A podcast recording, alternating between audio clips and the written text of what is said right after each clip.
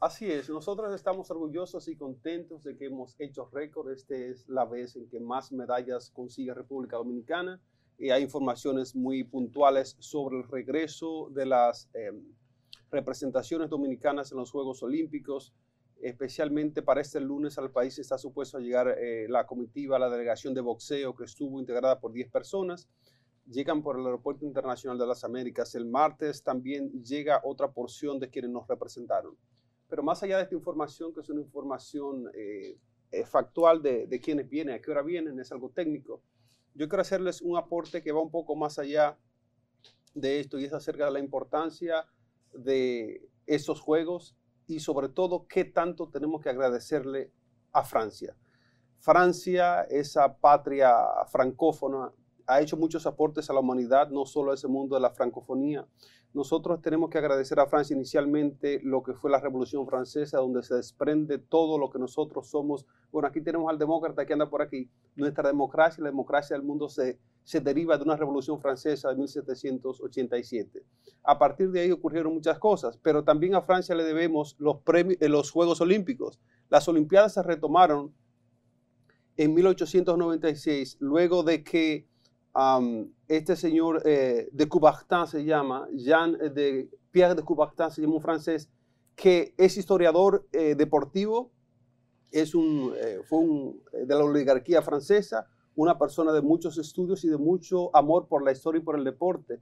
Entonces él se preguntó en sus tiempos, ¿y qué pasa con los Juegos Olímpicos que se detuvieron, escuchen esto chicos, se detuvieron antes de Cristo eh, antes de estos juegos son del, 684 antes de Cristo.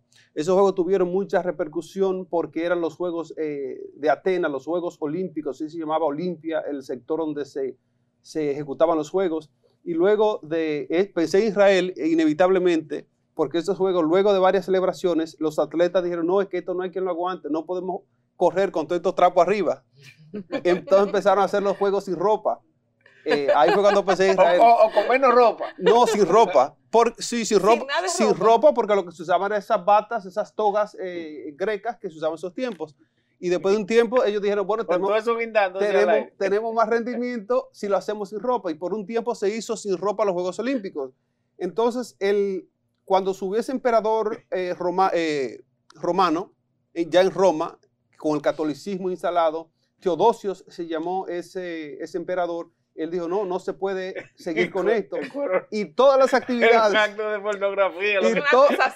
Y, todas las actividades que tenían que ver con eh, degradar la, naturaleza y lo, lo, lo especial de, la humanidad, decía él, lo espiritual, fue eliminado. Todos esos juegos se eliminaron hasta 1789. Si Israel se calma, yo continúo con el segmento aquí. Entonces el, emperador le puso una No, se, prohibieron los ah, juegos. se prohibieron, los, juegos hasta que en 1789 esta persona, este francés, eh, en 1896, se, se, juegan en Atenas los primeros juegos modernos, así se llaman. Inicialmente se llamaron los juegos antiguos que van de, de 684 antes de Cristo hasta que se prohibieron por Teodosius ya en los mil y tanto, ¿verdad? De la era actual. Entonces, luego en 1896, esta persona que, les dije, Pierre Dulubartin se llama, en 1896 inaugura los Juegos en Atenas. Pero esos juegos no fueron en Atenas. La gente en Atenas querían que los juegos se celebren allá constantemente. Pero Lubartin, un, genio de la publicidad en ese tiempo y de la estrategia de comunicación, dijo, no, espérate, estos juegos van para Francia.